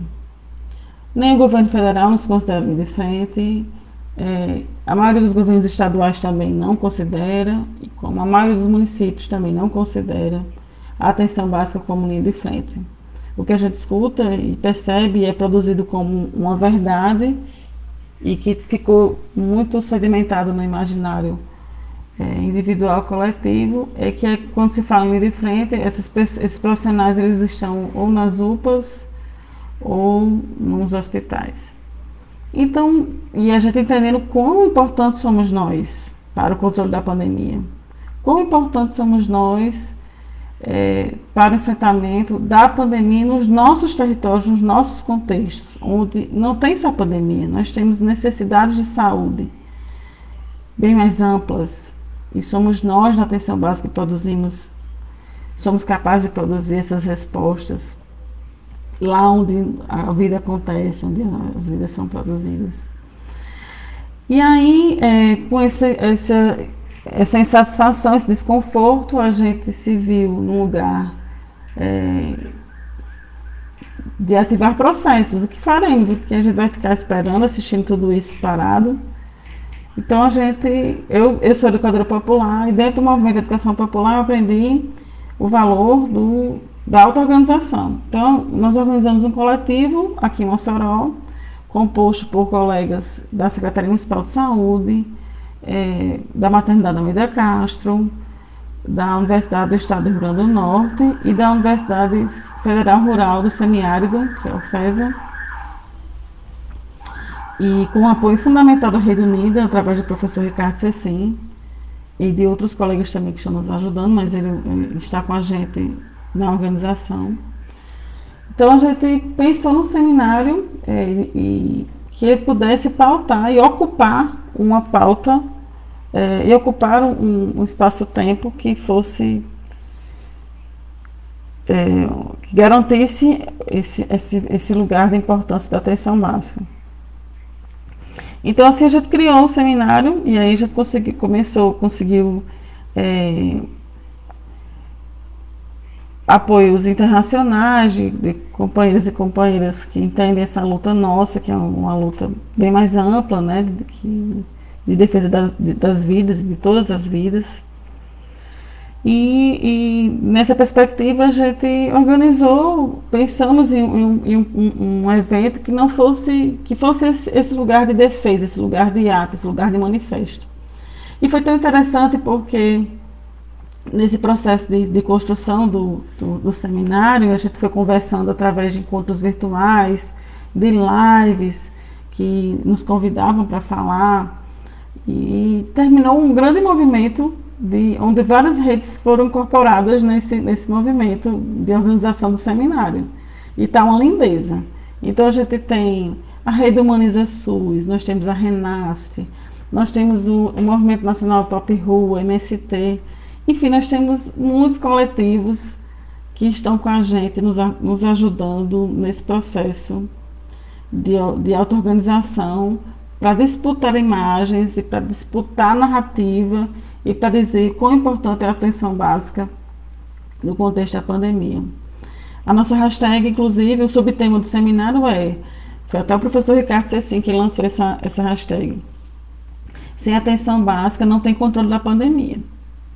Então é esse lugar que nós estamos convidando todos e todas que estão ouvindo a rádio a estarem com a gente. Ele é, é totalmente gratuito o evento. Nossa intenção é juntar a gente, é, criar esse movimento mesmo de defesa de todas as vidas, de defesa da atenção básica de defesa do SUS. Que é esse lugar de resistir, de criar resistências, e é isso que nós estamos tentando, é, nós estamos conseguindo, na verdade, já conseguimos. Ele vai acontecer de 31 de agosto a 4 de setembro. Estaremos pelo Instagram, pelo YouTube, no Facebook mas também com atividades usando outras plataformas, para atividades como mini cursos e oficinas. Está bem bonito o, o evento. Nós temos feira virtual de economia solidária, é, é a mostra de vídeos, o que seria do SUS sem atenção básica, e vários e vários encontros e rodas e diálogos que, que, que a nossa intenção não é que seja só o evento, como a professora Rocinelli usou até essa expressão, não é evento, é um acontecimento que dele a gente pensa em estruturar a agenda política de defesa da atenção básica, de defesa de todas as vidas e de defesa do SUS. Então convido a todos e todas a seguirem, a, a, acessarem a página do evento, a fazerem sua inscrição e a participarem com a gente dessa luta, que é essa luta de todos nós. Muito obrigada pelo espaço, Samuel. Queria agradecer também a Érica Formiga, maravilhosa, que está na luta com a gente, é uma das pessoas que está nos ajudando no seminário. E dizer que nossa rede só cresce, se fortalece com espaços maravilhosos como esse da rádio que vocês estão disponibilizando para a gente. Gratidão.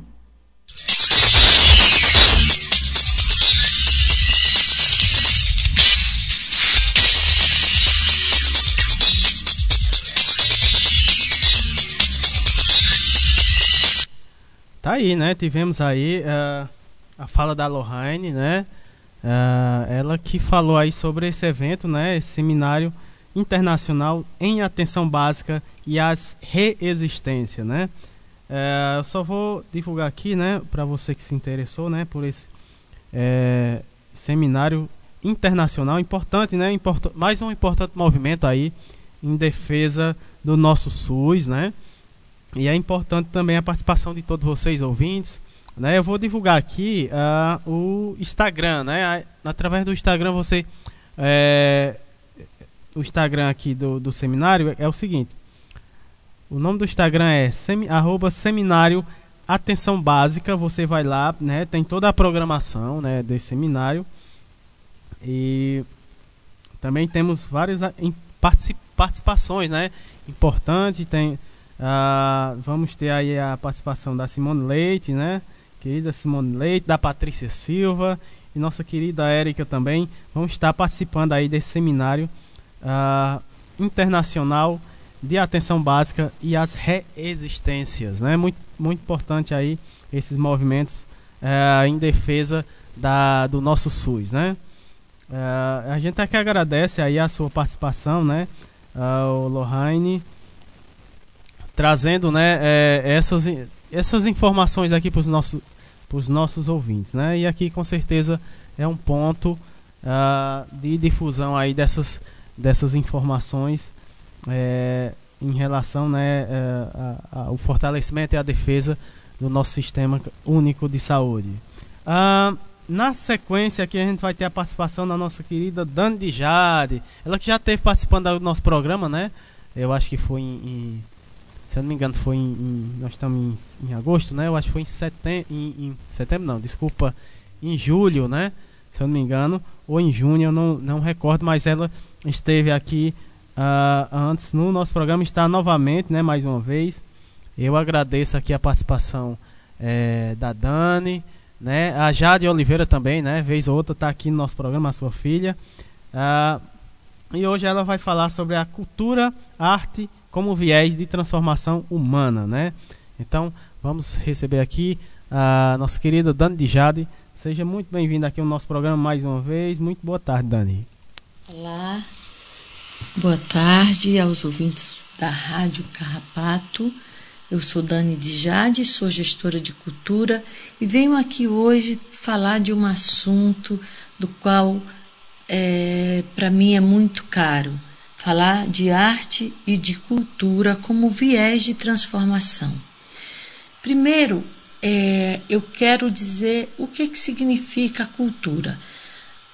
Esse ponto de partida, cultura, que é tão pesquisado por teóricos e também falado por outras pessoas que não têm um letramento, como por exemplo os mestres que vão falar da cultura quase na, no mesmo patamar de que um grande pesquisador fala, é muito importante. Veja bem, quando o mestre da cultura popular, chamado Mestre Aldeni, que tem um reizado aqui na região do Cariri, na cidade do Crato, é, ele tem um reisado de Congo e ele fala: cultura é tudo aquilo que vem da alma da gente.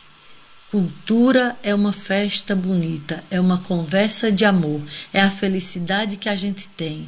Então ele está descrevendo a cultura quase como que diz a Ruth Benedict, que é uma antropóloga estadunidense, que vai dizer que a cultura ela, ela vem da, da alma dos homens e pressupõe esse estado de festa, de alegria, né, de estar, de ser, de criar, de pensar, de falar.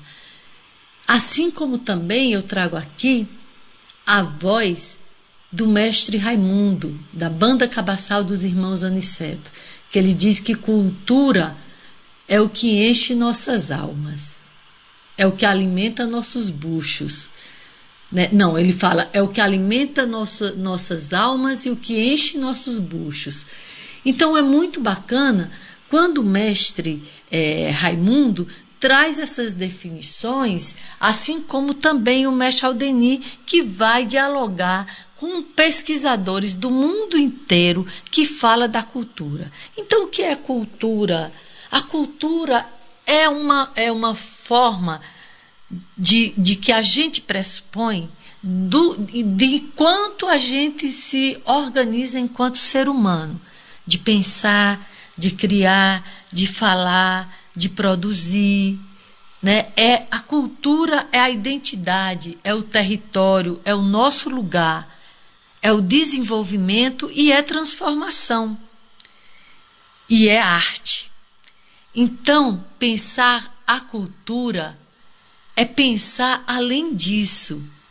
É pensar também na vida das pessoas, nos sentimentos, nas emoções, na arte, no trabalho, nas relações, nos afetos.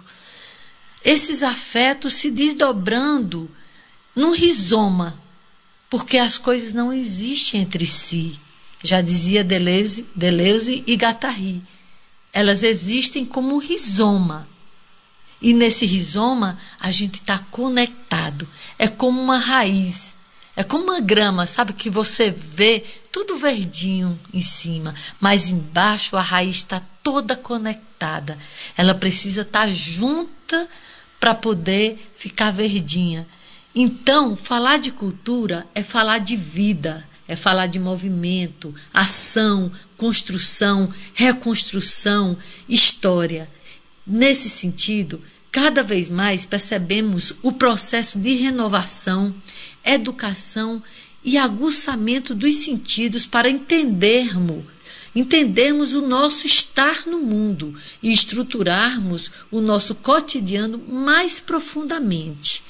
Então é interessante pensar a cultura como algo que está construindo um sentido de mundo, estabelecendo a comunidade de sentidos do lugar em que se está inserido.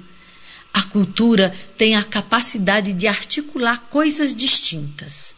Veja só, nós estamos lutando e estamos cada vez mais é, que estar ligado nesses fatores. Tudo está articulado com o social, com as dimensões do coletivo e do social e das questões antropológicas, porque quando a gente fala da cultura na, na pensando na antropologia, a gente está pensando numa cultura ancestral, dos que vieram antes da gente deixaram todo esse legado. E quando a gente está pensando na questão social, a gente está pensando no coletivo, a gente está estruturando políticas públicas que possam ser inseridas na ação da cultura e das artes. Então, hoje, o cenário da cultura é muito complexo. Precisamos pensar em desdobramentos na educação dos sentidos e na provocação que levará ao debate e a essa reflexão. Então, não podemos viver individualismo. Essa alienação que está no mundo está muito exacerbada. A gente está vivendo um tempo de pandemia onde a gente não consegue mais é, realizar trocas efetivas e afetivas no presencial. A gente tem um campo do, do virtual que a gente está se socializando, porém a gente precisa viver em comunidade. A gente precisa viver ter um ethos onde a gente possa construir esses pensamentos, a gente possa colocar a nossa criação. Então, nós precisamos produzir em diversas pontes, em diversos níveis e dimensões, pois tudo contribui para o sistema cultural. E cultura, em seu sentido mais amplo, caracteriza patrimônio, formas de expressão, modos de fazer, saber e de comunicar.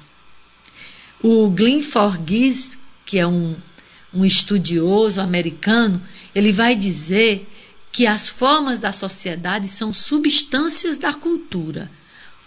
Ora, veja, considerando a estrutura muito desigual da sociedade brasileira, políticas públicas, tanto na esfera federal quanto nas esferas estaduais e municipais, devem contribuir, nós devemos perceber que elas devem contribuir para a efetiva alteração dessa estrutura. Porque hoje o que a gente vive não são políticas consolidadas no campo da cultura. Hoje se pensa a cultura como festa, como uma diversão. Ela não é só isso, ela também é isso, né? O modo da gente se socializar, o modo da gente festejar é cultural mas ela vai para além disso. A cultura ela tem uma forma muito mais abrangente. Ela abrange o nosso jeito de falar, o nosso jeito de ser, ela abrange o nosso jeito de se alimentar, nos alimentarmos. Então, hoje a cultura alimentar é muito importante, porque é uma, uma cultura que a gente adquiriu desde os nossos ancestrais. Então, as significativas transformações culturais, artísticas e sociais ocorridas nos últimos tempos vêm gerando demanda que nos conduzem a essas demandas nos conduzem a um contínuo repensar sobre as nossas práticas e posturas, tanto do ponto de vista pessoal quanto institucional. Então, quando a gente está falando da gente, a gente tem um modo de ser quando a gente está se institucionalizando, seja no trabalho, seja no que a gente constitui para a gente, a gente também está buscando uma forma. E essa dinâmica contemporânea do pensamento e do comportamento social tem fundamentos que norteiam o nosso planejamento e as nossas ações, né, que são voltadas para essa imensa rede tecida por sujeitos que atuam nas múltiplas e integradas dimensões do que podemos chamar de campo cultural. Nesse sentido, é interessante potencializar nossa ação de forma que possamos atuar junto à sociedade de maneira sintonizada e integrada, ressignificando, ressignificando continuamente o sentido do nosso fazer cotidiano e da nossa missão enquanto gestores de cultura. Então é preciso ampliarmos esse diálogo, estabelecer redes de articulações e parcerias para que nós possamos é, dar um salto qualitativo onde se envolve todos os, os agentes dessa teia que constitui a cultura e a arte como um viés de transformação para a nossa vida pois a cultura será, sem dúvida, uma das principais questões da sustentabilidade, do desenvolvimento e, e, e da forma como a gente se portar no século XXI. A gente precisa acordar para entender a cultura no seu na sua amplitude, a importância que ela tem. Ela está como quarto pilar das organizações é, sociais e da Unesco. Então, portanto, a gente precisa aprender essa estrutura para a gente organizar a nossa identidade cultural, a nossa identidade territorial e, e com isso a gente entender né, todos os atributos que a cultura e a arte têm na nossa vida, porque ela não é simplesmente um apêndice Cultura não é a cereja do bolo, não é a comemoração do dia do índio, não é a comemoração do dia, é, do dia 7 de setembro. Cultura ela é, é muito mais, ela é uma, uma terra forte, ela é uma terra forte que nos sustenta, que dá sustentação ao nosso existir, ao nosso lugar. Então, mesmo preservando as peculiaridades das manifestações tradicionais, nós temos uma região fértil nisso. Né? Então, aqui todas as tendências se encontram, dialogam e se evidenciam. Então, a região do Cariri é uma das mais importantes referências culturais desse Brasil, tão plural e diverso. Portanto, é preciso nós termos em mente esse grande manancial que é essa chapada do Araripe, com a trilha sonora do canto dos pássaros, os nossos ancestrais, a presença dos nossos ancestrais por meio da sequência geracional de várias expressões da cultura popular, são todo tudo isso são matrizes férteis para a obra e constituição da cultura e da arte. Portanto, nós precisamos cada vez mais entender essa dimensão cultural. Quando Gilberto Gil foi ministro da Cultura em 2013, ele trouxe para a gente um plano né, de, de concepção de cultura, onde ele vai colocar ali três dimensões da cultura. Ele vai trazer a dimensão simbólica, que é tudo que representa, tudo que a gente tem, consegue alcançar nesse território de valores que a gente tem. E aí você pode colocar a arte contemporânea, a arte tradicional, as expressões da cultura popular, os mestres e mestras da cultura, o patrimônio material e imaterial. Então, isso são os bens simbólicos que nós temos. Uma outra dimensão que ele coloca é a, a, dimensão econômica da cultura. A cultura hoje ela tem um valor imenso e ela gera um valor para a economia que não se pode nem calcular. A gente não tem ainda indicadores precisos para dizer o quanto a cultura gera. E olhe que ela, que ela gera em todos os âmbitos, em todas as cadeias produtivas. Mesmo se você vai fazer um espetáculo, se você tem um grupo de maracatu, por exemplo, você vai precisar da costureira, da maquiagem, você vai precisar de acessórios, de instrumentos. Então, tudo isso é uma cadeia que vai girando recursos para a cultura. E, por fim, ele traz uma dimensão muito é, legítima, que é a dimensão cidadã. A partir da Constituição de 1988, nós podemos garantir os nossos direitos perante a cultura. Lá no artigo é, da, da, da Constituição, diz que todo cidadão tem direito à cultura. É um direito.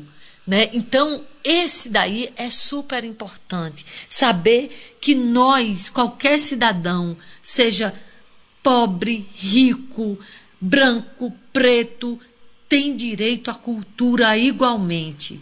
Então é preciso que nós pensamos, que nós é, podemos pensar a cultura como esse imenso, essa, essa imensa é, concretude de ações. A cultura é, esse, é um direito fundamental e é preciso entendê-la em sua dimensão maior. O povo fazendo seu caminho pela vida, pela sua história e pela sua memória.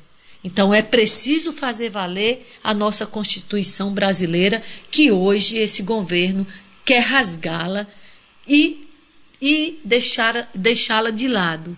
Nós não podemos permitir isso porque isso é o que garante a todos os cidadãos brasileiros o pleno exercício dos direitos culturais. E isso é um direito que ninguém pode nos tirar. Então, estão tentando, mas não vão conseguir. Então, nós precisamos pensar cada vez mais na cultura e na arte como esse lugar que transforma humanos, que transforma territórios, os lugares. E os lugares são as pessoas.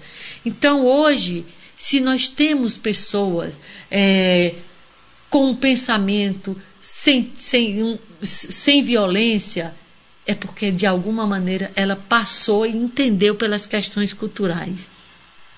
Então, eu digo para vocês que a cultura é um lugar onde a gente pensa território, pensa numa rede de intercâmbio, de circulação, de mobilização, de formação, de trocas.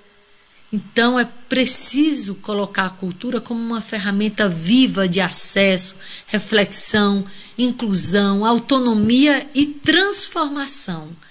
Então, eu digo aqui, eu deixo aqui para vocês é, o meu abraço e a gente pode falar em outros momentos, porque aqui é um espaço de trocas efetivas e afetivas e que deixa nossos corações engrandecidos e cada vez mais envolvidos no sonho de um mundo melhor. Obrigada e até a próxima. Eu sou Dani de Jade, gestora de cultura.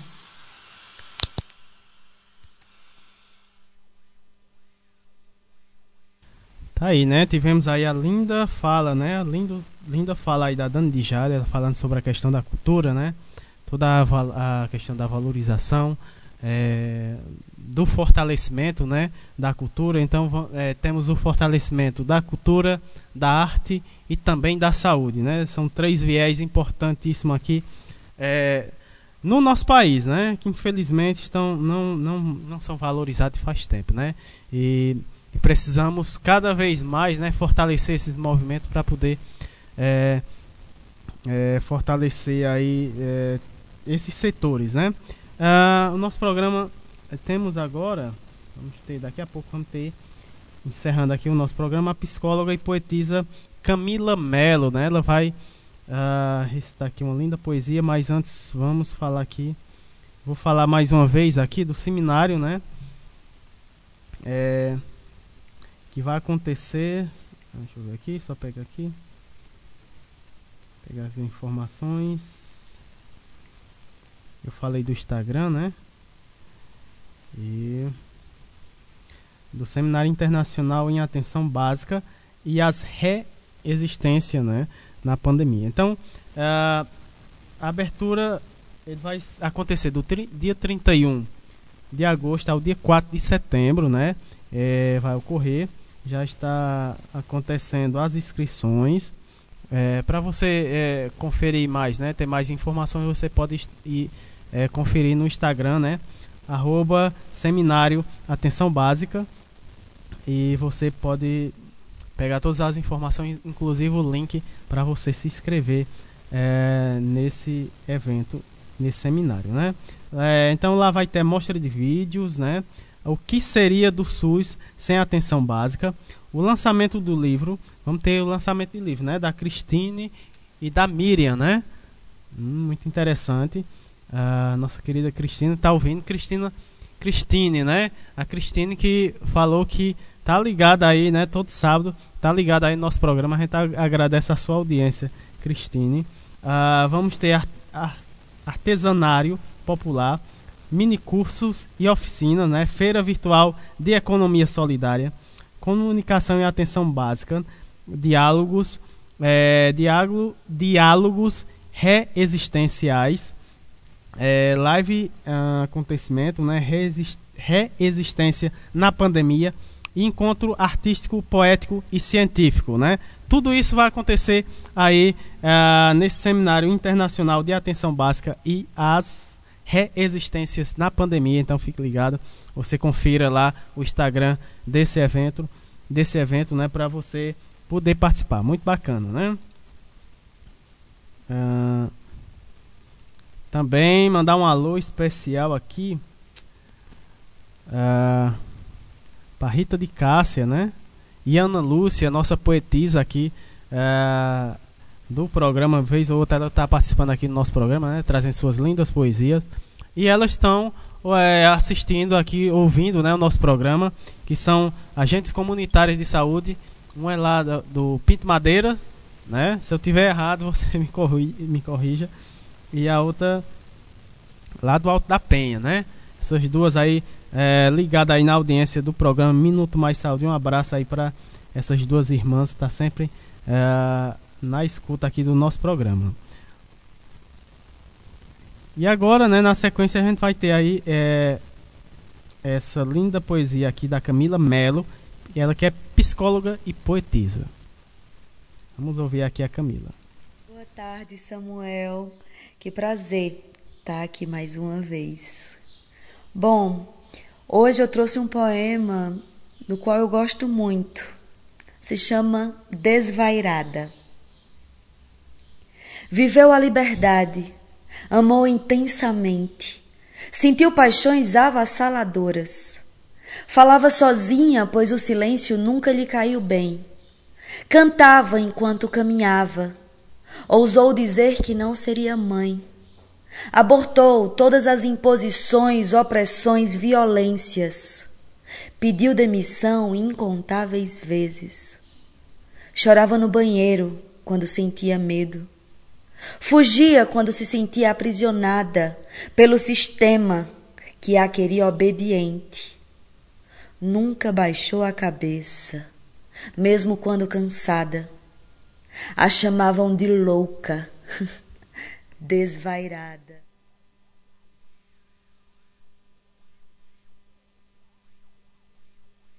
Tá aí, né? Tivemos essa linda uh, poesia aí da Camila.